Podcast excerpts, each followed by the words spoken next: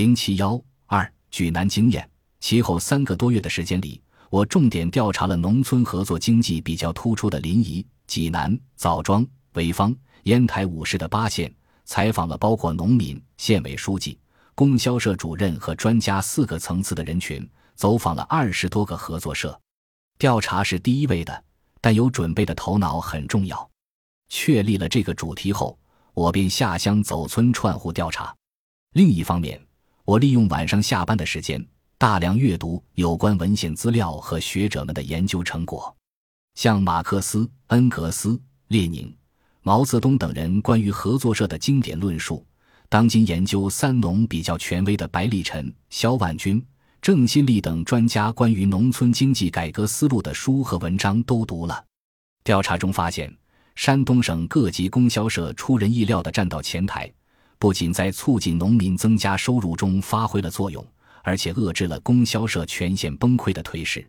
在全省比较规范的1.5万个农村合作经济组织中，来自供销系统的占到两千多个。例如，在临沂市莒南县。供销社形成了一网两平台，一网指农村现代流通服务网络，到农村建设连锁超市，保证优质日用消费品下乡，合格农产品进城；两平台，一个是农村社区服务中心，设置规范的餐饮、娱乐、洗浴、理发、医疗、维修、劳务、技术培训等项目，给农民提供方便快捷的服务。另一个是农村合作经济组织，帮助农民发展生产，增加收入。莒南县十八个乡镇、七百五十九个村共开办乡镇连锁超市一百一十六处，村级便民店一千零二处，为农民提供综合服务的社区服务中心达到四十八处。事实让我认识到，由供销社主抓农村合作组织，堪为解决三农问题的一个新思路。人民公社解体已经二十多年，一直未能有效地建立起农村经济组织，使得农民难以成为市场竞争的主体，难以改变其弱势地位。而农村合作经济组织渴望在一定程度上解决市场经济主体缺位问题。对于政府来说，找到了一个领导农村经济工作的抓手；对农民来说，找到了走向市场的平台。全国供销社有数百万干部职工队伍，有自己的营销网络和经营队伍。如果成功的实行体制与机制的改革，渴望成为农村合作经济组织的组织者和管理者，而农业部门主要承担政府部门的工作及结构调整、科技推广与农业执法方面的事务。在给周生涛书记的一封信中，我阐述了自己的见解：我们的改革应该坚持一个基本点。就是要从基层抓起，从终端农村一家一户抓起，使农民满意。合作社是农民自己的组织，是农民依据加入自愿、退出自由、民主管理、盈余返还的原则，进行共同生产经营活动的经济组织。它的存在由农民决定。我在山东调查，看到山东发展农村合作经济组织的经验很有示范性。他们的五级供销社明确分工，没有政府行政领导职能，也没有政策专营特权，体现组织指导、服务、协调、管理、经营六项职能，不同层次担当不同职能，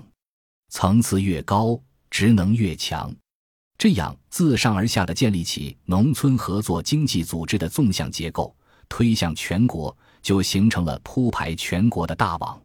三个多月的调查后，我写出了解决三农问题的治本之策是组织创新。山东农村合作经济调查：一、供销社应改为农村合作经济组织联合会。山东农村合作经济组织调查：二、建立自下而上的农村合作经济组织新体系。山东农村合作经济调查：三、领导重视要从四个到位抓起。山东农村合作经济调查四等调查报告。我一向强调，调查报告要在最适当的时间传播出去，影响社会，推动历史进步。中华全国供销合作总社将在二零零五年一月二十九日至三十一日召开第四次全国代表大会，党中央、国务院也可能会就供销社工作下达新的文件。如果这一组调查出来，可能会对起草文件的领导有所启发。时间紧迫，时机难得，我专门写了一封一万七千字的长信给新华社副社长、常务总编辑和平。信中对三农问题的现状与根本原因、国外发展合作经济的经验、中国应怎样发展农村合作经济等问题都做了具体阐释，并希望能做特例处理，把这四篇以最快速度发出来，以期能及时为中央决策提供参考。调查报告发表后，很快便引起中央与省级领导的重视。山东省莒南县所做的成功探索。也被中华全国供销合作总社概括为“莒南经验”而为人所知。这一年十二月二日至三日，供销合作社与新农村建设暨莒南经验高层论坛在临沂市举行。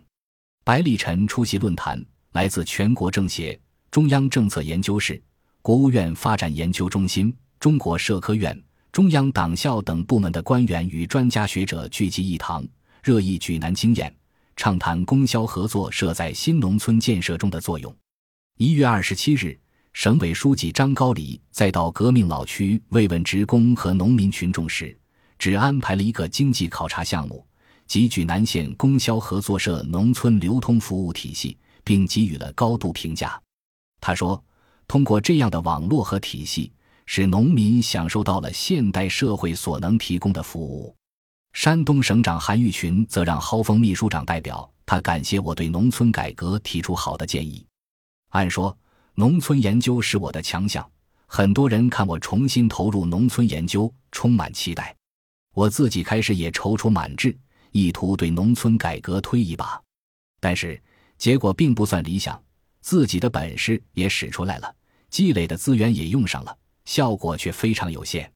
看来天时不利。一个人的努力毕竟是有限的。